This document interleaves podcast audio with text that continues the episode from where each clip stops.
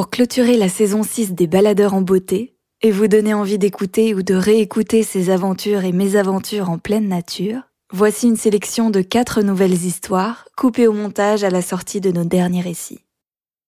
Dans ce bonus de l'épisode 62, Marc Allo nous emmène pour une nuit de fête au cœur des steppes mongoles.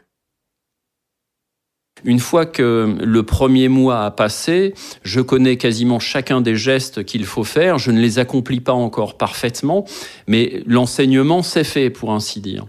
Et là, je me dis que les deux mois suivants euh, risquent d'être un peu, un peu ennuyeux c'était oublier la capacité euh, des Mongols à la fête, leur capacité à débouler en pleine nuit avec une bouteille de vodka, la capacité qu'a la famille à vous surprendre euh, en vous apportant des vivres, etc., au beau milieu de la nuit ou, de manière totalement inattendue. Et je me souviens d'une belle journée suivie d'une belle soirée puis d'une belle nuit, parce que les fêtes chez les Mongols sont, euh, sont toujours assez, euh, assez longues et tumultueuses.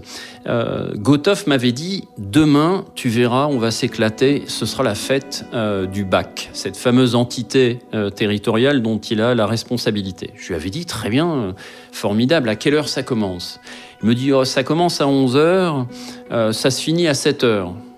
Très bien. Le lendemain matin, euh, nous mettons une heure et demie pour euh, dégeler le carter de sa voiture et la démarrer, sa vieille Jeep. Nous faisons le tour des, des, campements pour prendre les voisins. Et puis une fois que nous sommes une dizaine ou une douzaine dans, dans, dans sa vieille Jeep, nous nous mettons en route vers le lieu où la fête devait se produire.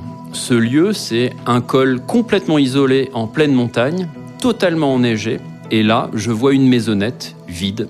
Nous y rentrons, Gotov en a la clé. Il y a un ou deux poêles à bois, nous y faisons du feu pour réchauffer l'atmosphère. Et là commencent d'affluer des gens qui arrivent, euh, pour les uns à cheval, pour d'autres à moto malgré la neige, pour d'autres euh, avec de, gros camions. Et vers 11 heures, les gens effectivement commencent d'arriver, mais la fête ne commence pas euh, vraiment.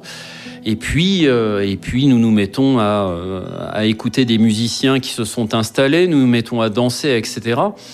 Et Gotov me dit non, non, ça ne démarre pas à 11h le matin, ça démarre à 11h le soir et ça se finit à 7h le matin. Je lui dis ok. Bon.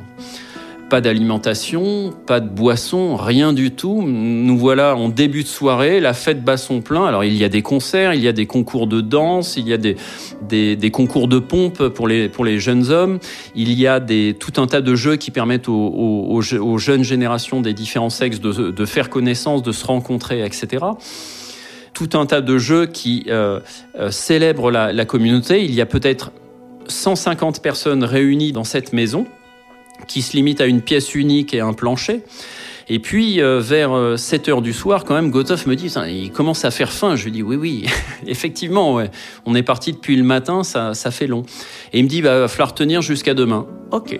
Et la fête a continué comme ça toute la nuit, sans que, à un seul instant, il y ait une pause. Pendant toute la nuit, au milieu des montagnes, des gens sont arrivés. Nous étions à la fin quasiment 200. Et euh, des gens ont dansé, alors il faut imaginer, euh, c'est quelque chose qui m'a beaucoup touché, c'est voir la silhouette de gens comme Gotov, qui sont très épais, très costauds, vêtus dans leurs gros manteaux d'hiver avec deux ou trois épaisseurs de vêtements et qui dansent des valses de manière euh, magistrale. Ça, c'était très très beau de voir ces gens-là faire la fête. Et là, autour du feu, c'est assez beau de, pour moi de, de constater la, la, capacité de ces gens euh, à vivre toute l'année dans l'immensité euh, et dans une certaine solitude, et en même temps à se regrouper euh, pour célébrer la communauté. Les, Mongols ont une capacité comme ça ne jamais vivre coupés du monde. Et pour ces gens qui vivent dans la steppe, peut-être n'y a-t-il pas de pire sort que de vivre seul. C'est ça qui est assez touchant j'ai quelques secondes d'émerveillement en me disant c'est beau ce, à quoi j'assiste. Et en même temps, euh, le jour se lève à ce moment-là et les gens, euh, comme, euh, comme des feuilles soufflées par le vent, subitement, se rappellent que chez eux, dans leur campement, il y a quelque chose qui les attend et qui ne peut pas se passer d'eux. Ce quelque chose, c'est le bétail. Euh, et donc tout le monde saute sur le dos de son cheval, tout le monde saute sur sa moto, tout le monde saute dans sa voiture et fout le camp. Sauf Gotov et moi qui avons remis une heure et demie pour dégeler les carters de sa voiture euh, et repartir. Donc nous avons poussé sa vieille Jeep sur le, le, reste du foyer euh, que nos amis avaient allumé, le temps que tout ça se réchauffe, en flambant sous la voiture, et puis nous sommes rentrés.